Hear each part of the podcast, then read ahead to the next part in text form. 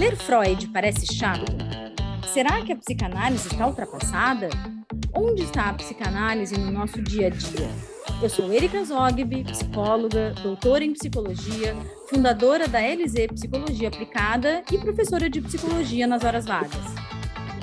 E eu sou Sharon Toledo, psicóloga, e este é o podcast Psicanálise da Vida Cotidiana. Em episódios inéditos toda semana, falaremos de amor, ódio, maternidade, política, relacionamento, tudo junto e misturado, igualzinho ao nosso inconsciente. Para nos conhecer mais, acesse o site lzpsicologia.com.br.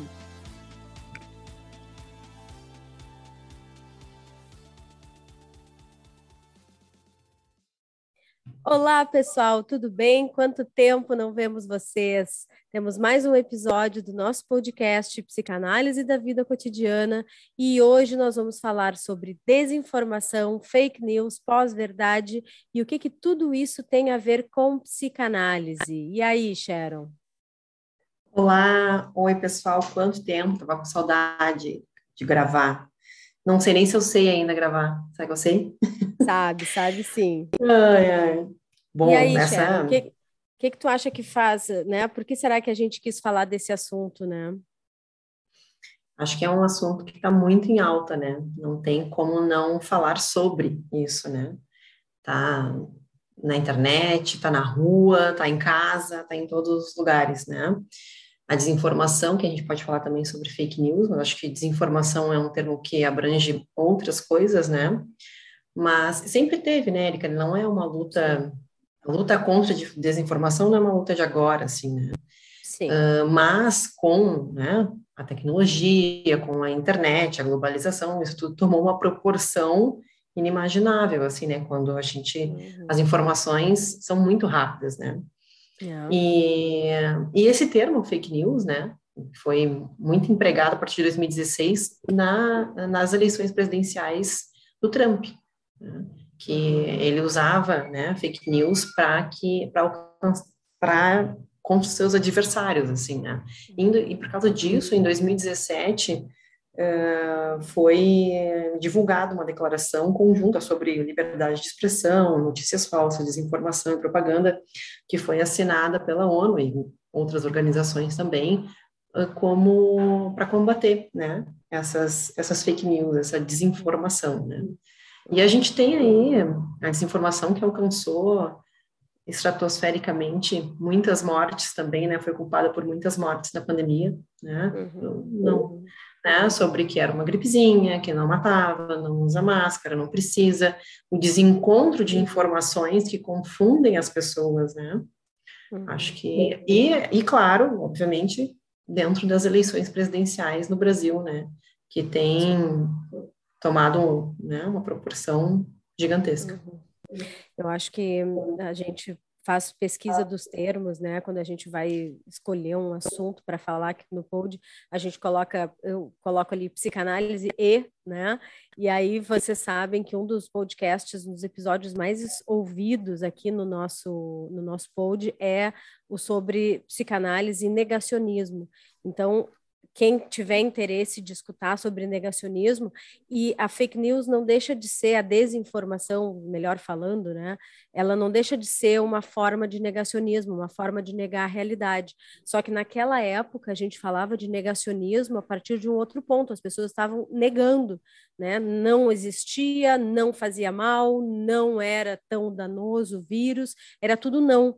E hoje a gente não está falando só de negação, a gente está falando da criação de verdades, né, ou de versões da verdade, ou versões da realidade, que são versões essas sim que podem ser danosas, né? E a nossa questão aqui é tentar entender por que será que o ser humano cria desinformação? Por que será que o ser humano gruda em desinformação? Por que será que cola né? Porque às vezes a gente aprendeu em casa que a verdade é sempre mais fácil, né? É mais fácil falar a verdade, é mais fácil uh, não mentir. Falando de que a gente aprende em casa, ou a gente espera aprender em casa, né? De que a verdade é mais fácil. Uh, e eu aprendi desde pequenininha que quem fala a verdade não merece castigo. né? Claro que merece uma sanção, mas não sei se merece castigo, né? É, falar a verdade é mais simples. Não sei como é que tu vê isso, Sharon, mas eu vejo como mais é, é mais tranquilo, né? Pode ser angustiante, né? Dizer algumas verdades, ouvir algumas verdades, mas é mais fácil. E o que será que tem acontecido com a gente, né? Que, que a gente tem uh, preferido escutar e acreditar naquilo que a gente já tem como referência. O que será que, que acontece? O que, que tu pensa sobre isso? Eu estava ouvindo tu falar sobre a pandemia, né, na negação. Eu acho que naquele momento a gente negava por medo, né? Uhum, sim. Medo do desconhecido, medo, né, da grandiosidade da natureza, qual a gente não é capaz, né? Nós não somos nada frente à grandiosidade da natureza. Uhum. Então, acho que nesse momento existia realmente uma negação daquilo, porque, enfim, era muito difícil lidar. Mas agora, né, é, fico pensando que a gente se gruda naquilo, na versão, né, do que a gente já tem dentro da gente. Uhum. Né? A gente gruda no, no, que, na nossa verdade. Então, eu fiquei, tu estava falando, fui criada com, dizendo que a verdade não, não leva castigo mas é que quando é que, que verdade é essa, né? Porque daqui a pouco para alguém a verdade é tão angustiante, né, para ser colocada para fora em certo momento, que é melhor mentir, né? Para algumas realidades, né? É, e por que que as crianças mentem, né? vamos falar das crianças, porque elas estão ainda em desenvolvimento. As crianças, afora aquelas que têm algum transtorno de conduta, que não é o que nós estamos falando aqui, a criança mente porque, a princípio, ela tem medo, né? Um medo que é dela um medo daquilo que ela fez, né, do que, que aquilo pode causar. Então, ela não tem medo necessariamente do adulto, ou medo que o adulto faça algo contra ela, mas ela tem medo daquilo que ela criou, né, da, da, da, da dimensão que aquilo pode ter. E aí, então, a criança pode mentir. Né? Mentir, o ambiente também pode ser favorável à mentira, porque o ambiente pode tolher a verdade, isso a gente tem que observar muito bem, né? Mas acho que nós não vivemos numa sociedade em que se tolhe a verdade, ao contrário, nós vivemos numa sociedade em que dá margem para toda a liberdade possível né? de expressão. Pelo menos por enquanto. Pelo menos por enquanto, né? Uh, e, e, e, não, e não há muito tempo, né? Não há muito tempo, há pouco tempo. Se a gente for uhum. pensar em termos históricos, né? A gente saiu da ditadura 84, 85, né? Se eu não estou enganada, eu sei que eu já, uhum. já sabia ler né? E, e é muito pouco tempo, né? Dessa liberdade. Um pouco mais de 50 anos. Né? E uh, a liberdade, quando é nova, talvez a gente não saiba usar, também tem isso, né? Tudo que é muito novo.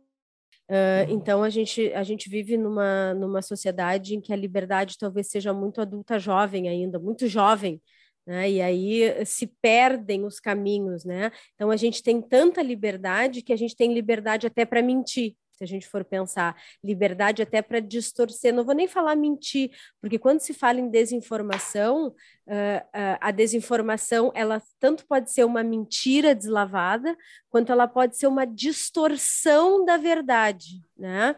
Tanto uma mentira sem pé nem cabeça, quanto ela pode ter aspectos de verdade. E quando tem aspectos de verdade, torna mais difícil porque existe um aspecto de verdade e aí complica muito mais para quem está tentando separar o joio do trigo, né? Uh, uh, o que que de fato, o que que de fato é, né? E aí, se a gente for pensar no aspecto psicológico disso, né? Por que será que a gente quer acreditar naquilo que a gente quer acreditar? Né? E essa, essa repetição ela é proposital, né?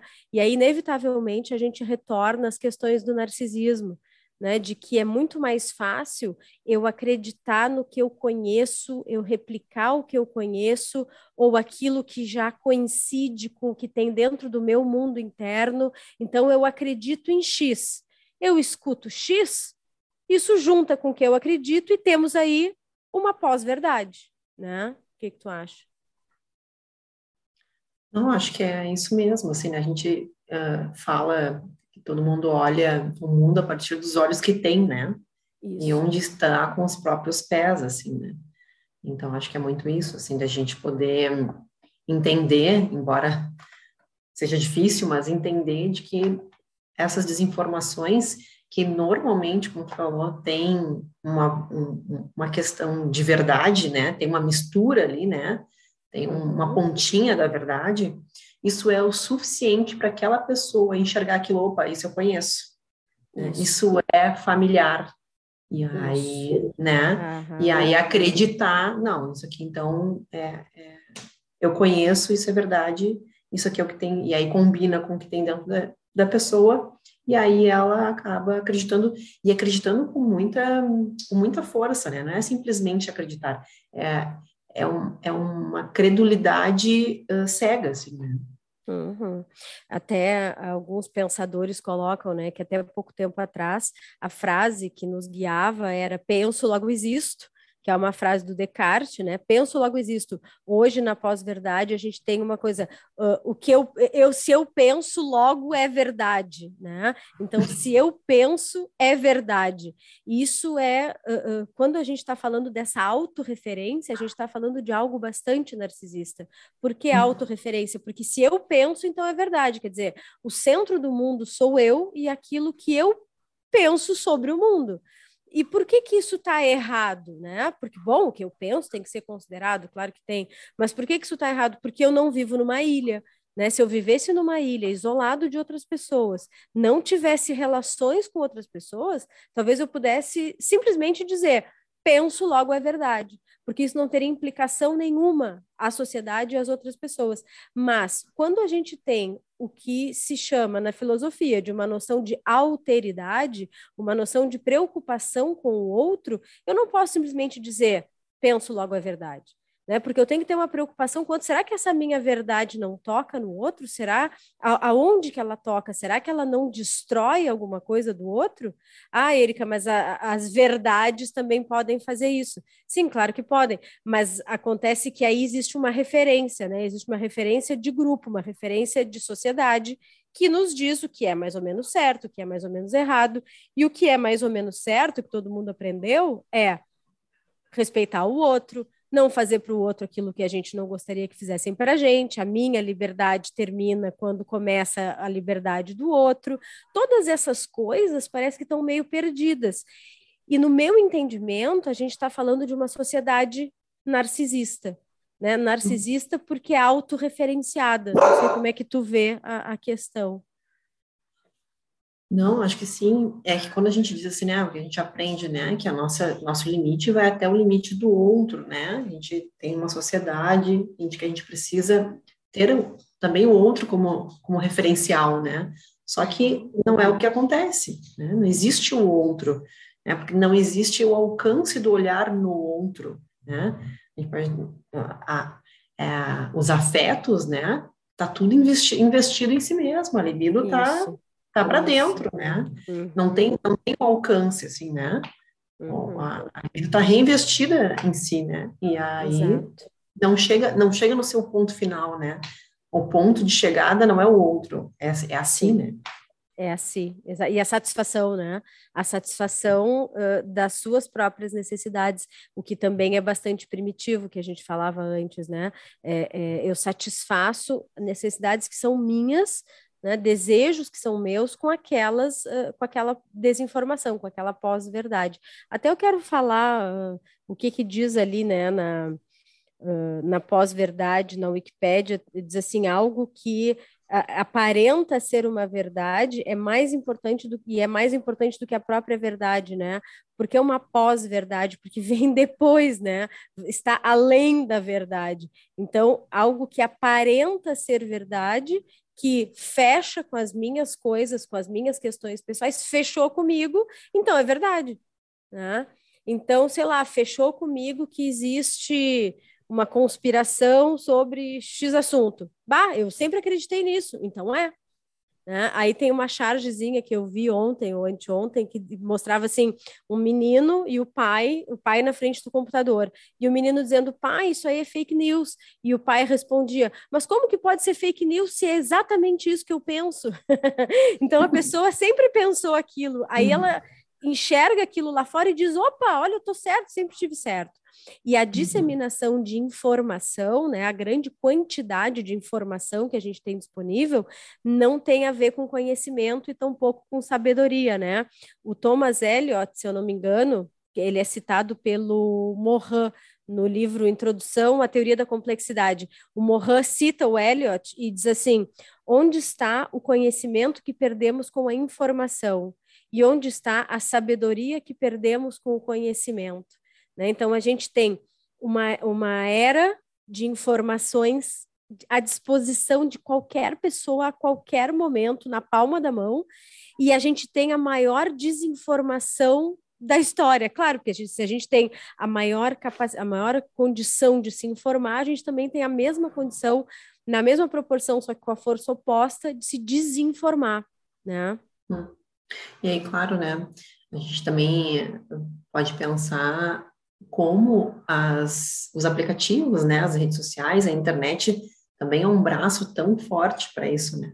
Porque Exatamente. a partir do momento que tu entra ali, que os algoritmos eles fazem a mágica, né? Isso. É difícil furar a bolha.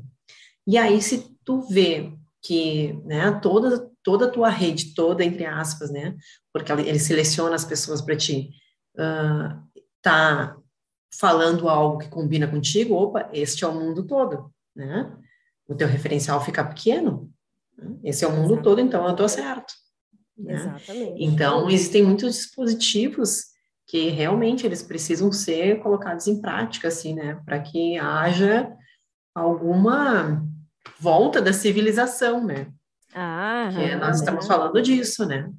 De um ah. processo incivilizatório, assim, né? Uhum. De, da volta da barbárie, assim, né? De olho por olho, dente por dente, e acho que, e agora pensando aqui, eu acho que essa, esse sentimento que a gente ficou pós-pandemia, assim, né? Durante a pandemia e pós-pandemia agora, de ser pós, tão Pós-quarentena, né? Porque a pandemia é, segue, né? É, pós-quarentena, isso.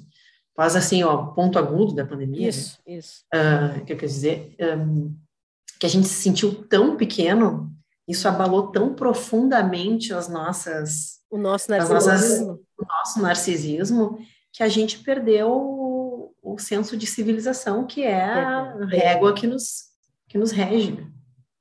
E aí, nessa, nessa, nesse jogo, qualquer coisa é válida, né? Claro. E acho que não por acaso eu falei da questão da quarentena, né? Por mais que a gente tenha tido pouca quarentena, de certa forma, no Brasil em relação a outros países que tiveram realmente um isolamento, nós não tivemos tanto, né? Um país pobre como o nosso, muitas pessoas acabaram tendo que, que trabalhar e se expor, né? Uh, a gente ficou fechado cada vez mais nas nossas bolhas, né? E isso me ocorre de que quando tu diz que é uh, um, resultado interessante do nosso isolamento é criar as nossas próprias realidades. Né? E aí a gente sai desse período onde só nós e os nossos ali estavam compartilhando ideias e aí caímos no mundo de novo porque, né, não sei se é uma percepção minha, se é uma percepção equivocada ou não, vamos ver o que, que o nosso pessoal que nos escuta acha, mas acho que nunca teve. Né? Nunca foi tão forte como agora a questão da desinformação, e tanto que é, o combate à desinformação tem sido muito intenso. Né? Agora, falamos da questão do narcisismo, né, como uma, uma fonte, uma origem da, da desinformação, o reinvestimento da libido em mim mesmo, naquilo que eu acredito. Então, a pós-verdade funcionando. E o que será mais que acontece, né? E aí eu e a Sharon, a gente estava conversando antes do, do, de entrar aqui, a gente estava conversando sobre um texto, né, Xé? Uh, um hum. texto do Freud chamado O Estranho. Não sei se vocês já ouviram falar, ela tem uma... Na, na, na versão nova, da tradução nova, como é que é o, o título do É teu? o Infamiliar. Uhum. É uma edição especial que tem um, é um, um, um livro só, que é o Infamiliar, e depois tem o Homem de Areia, né, que é o uhum. que é o texto. E aí nós, nós estávamos pensando, né? Porque parece tudo muito estranho, né? O conceito, de, depois eu vou, vamos falar do conceito do Freud, né? Mas o que que a gente vê? Pelo menos as pessoas que têm consciência, que têm senso crítico, né? Que conseguem fazer essa leitura mais crítica da realidade, elas estão achando tudo muito estranho. O que está acontecendo, né? E o estranho, na nossa concepção aqui hoje, acho que tem os dois aspectos que o Freud coloca no texto. O aspecto do estranho que me uh, desconforta, né? E se me desconforta, eu nego, e o aspecto do estranho que me é infamiliar e que aí me obriga ao desenvolvimento, me obriga a avançar, me obriga a buscar novas respostas, né? Então acho que, que, é, que, que as pessoas também estão divididas entre essas duas essas duas concepções do estranho, porque o estranho em si causa medo, é basicamente isso que ele diz. O estranho causa medo, né? E por quê? Porque é estranho, porque é novo. Então a gente tende a ter medo do estranho e talvez a pegar esse estranho por outro lado, e torná-lo familiar, pelo medo do que, que ele representa, né? Torná-lo familiar. Então tá, então se eu acredito, então é. E aí eu não tenho mais uhum. medo. Né? Uma forma de lidar com medo que aí não deixa de ser uma forma de negação, né? Mas não o negacionismo que a gente vivia antes, uma negação da verdade nesse caso, né? Viajei aqui, Cher. Não, tem uma parte do texto até que eu vou ler aqui que eu achei muito interessante que diz assim: Ouvimos que o mais alto grau do infamiliar, ou estranho, ocorre quando coisas sem vida, imagens ou bonecas ganham vida. Mas, nos contos de Anderson, os utensílios domésticos, os móveis, os soldados de chumbo ganham vida, e nada é, talvez, mais distante do infamiliar. Que, né, ou, ou seja, aquilo ganha vida porque a gente dá um, um sentido, a gente, uhum. né, a gente a gente cria aquela Isso, realidade. A gente cria, a gente aquela, cria realidade. aquela verdade, entende? Exatamente, exatamente. E aí ela passa a deixar de nos amedrontar. Ela não nos uhum. amedronta mais porque está sob nosso controle, fantasisticamente sob nosso controle, que de fato não está, né? Não está no nosso controle. Deixa eu uhum. ver aqui também, tem uma, uma passagem Uh, deixa eu retomar aqui o início do texto que fala sobre os vários conceitos do estranho, né? Uh, o tema do estranho relaciona-se indubitavelmente com o que é assustador, com o que provoca medo e horror.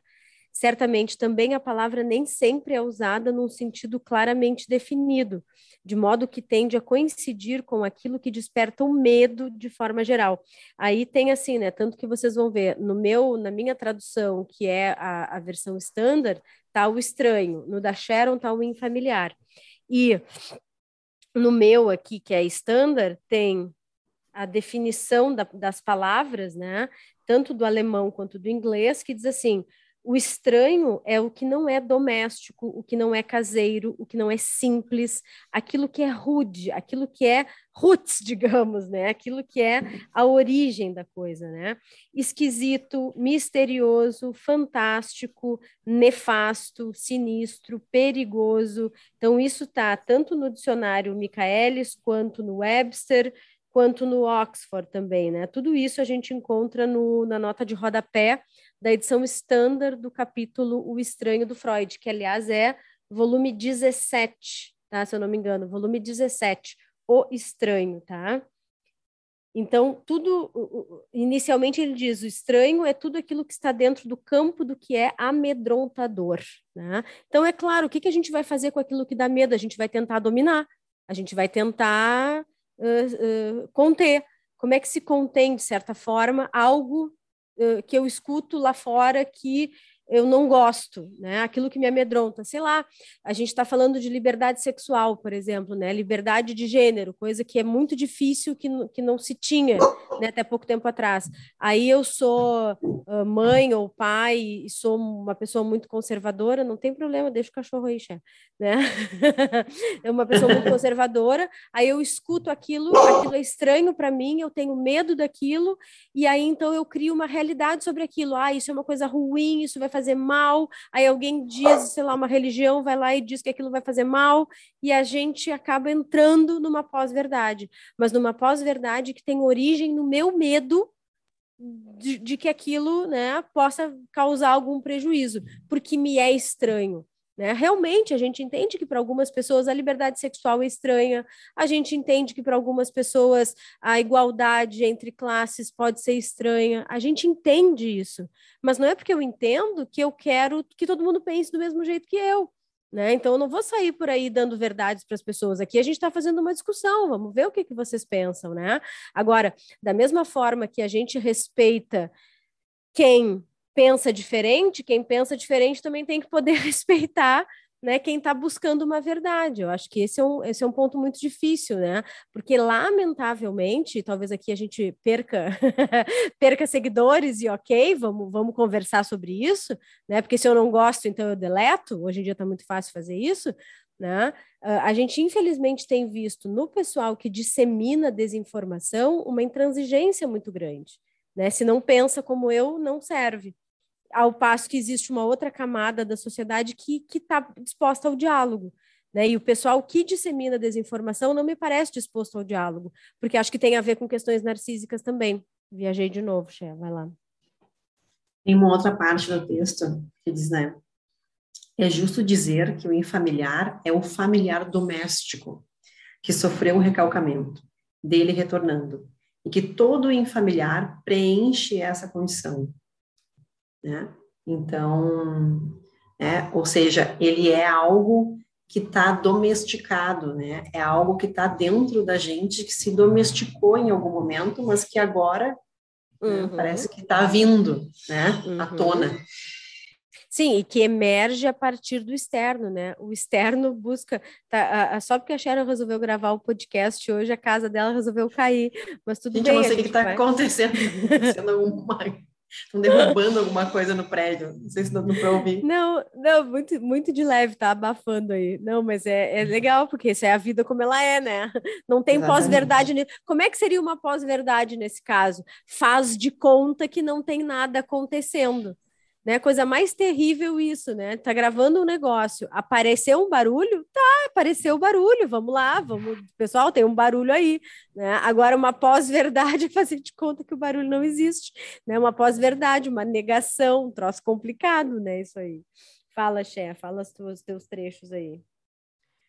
Não, o barulho aqui da casa caindo, é, né? A casa caindo, a casa tá caindo. A casa tá caindo. A casa tá caindo. Me fez perder aqui o. É, não, mas eu ia o fio da minha. lendo. É, ó, agora passou um caminhão aqui em casa, ó. Não, mas não deu para ouvir. Aqui eu não sei o que está acontecendo aqui. Eu ia continuar lendo essa, esse trecho. Mas com a escolha desse material, o enigma do infamiliar não foi solucionado.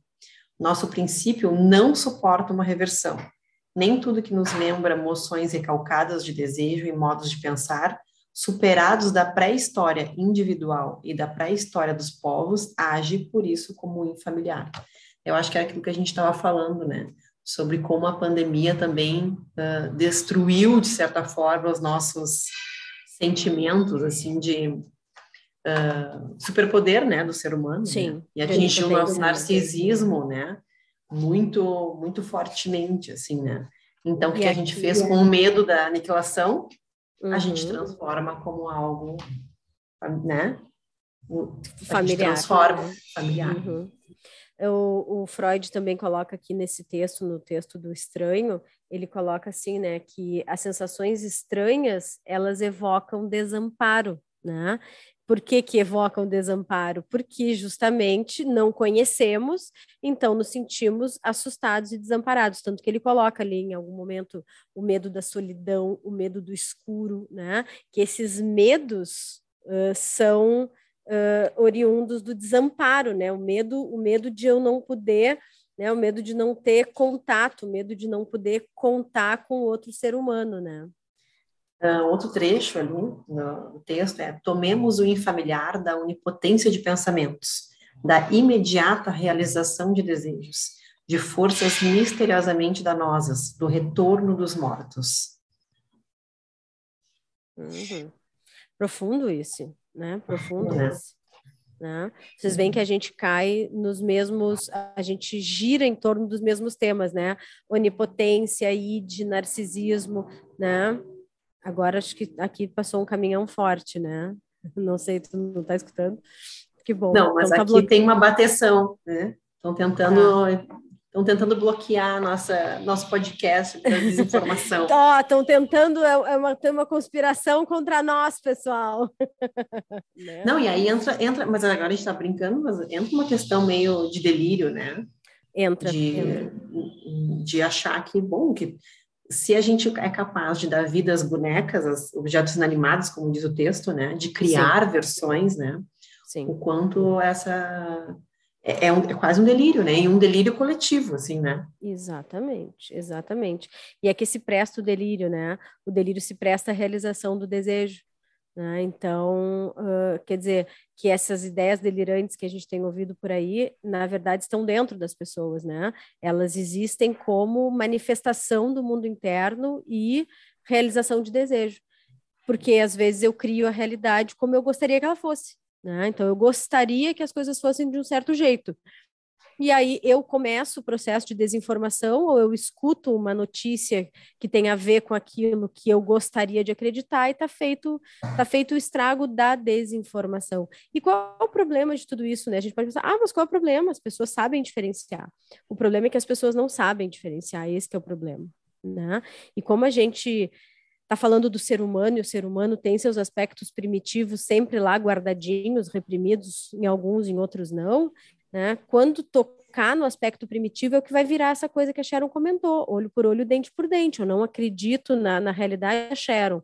E eu nego a realidade da Sharon, daí para eu dar um tiro na Sharon, o, o, o, o caminho tem sido muito curto, tem sido muito rápido. Né? Eu, eu ir lá atacar aquilo que me é estranho.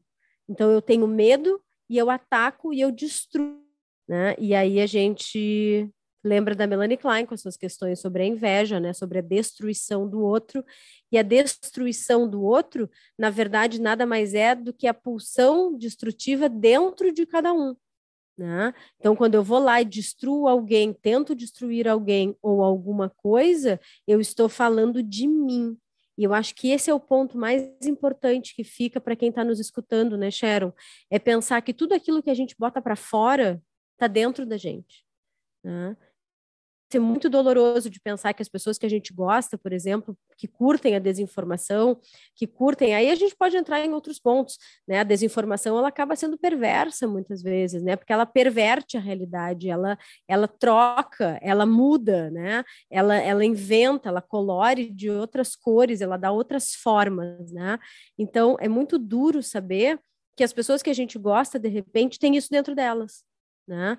Mas a gente está, sem dúvida nenhuma, num período de descoberta, tanto quanto estivemos na quarentena, de descoberta de quem são as pessoas de fato ao nosso redor, né? Sim, eu acho que vou encerrar meu, a minha participação, porque teve uma desinformação no meu prédio que haveria uma obra, que eles estão destruindo o apartamento de cima agora, que agora é uma, é furadeira, tá estão destruindo, acho que uma parede. Não, tá bem, vamos lá. Vamos destruir, vamos destruir aquilo que não tem mais utilidade. Deve ser isso que está acontecendo aí é, no apartamento ser. de cima. Exatamente, é. vamos lá, vamos deixar não, vamos, né, a energia vamos, circular. É isso aí, a gente pode encerrar, porque a gente já está com mais ou menos meia hora já de fala. A gente fala, a gente fala muito, né, Xé? Então, Sim. não sei se tu quer escolher um, um trechinho aí do estranho para encerrar, né? Algum comentário final. Nossa conclusão é a seguinte: o infamiliar da vivência existe quando complexos infantis recalcados são revividos por meio de uma impressão ou quando crenças primitivas superadas parecem novamente confirmadas. E a casa continua caindo. e a casa continua caindo, e a nossa responsabilidade como psis, né, disseminar informações as mais corretas possíveis, é por isso que a gente está sempre com o livro na mão quando falamos com vocês. E, gente, desejamos a todos uma boa semana e escutem o nosso pod por aí, nos encontrem nas redes, é, arroba LZPsicologia ou no nosso site, lzpsicologia.com.br. Beijo, beijo e até a próxima. Beijos, beijos, tchau, até a próxima.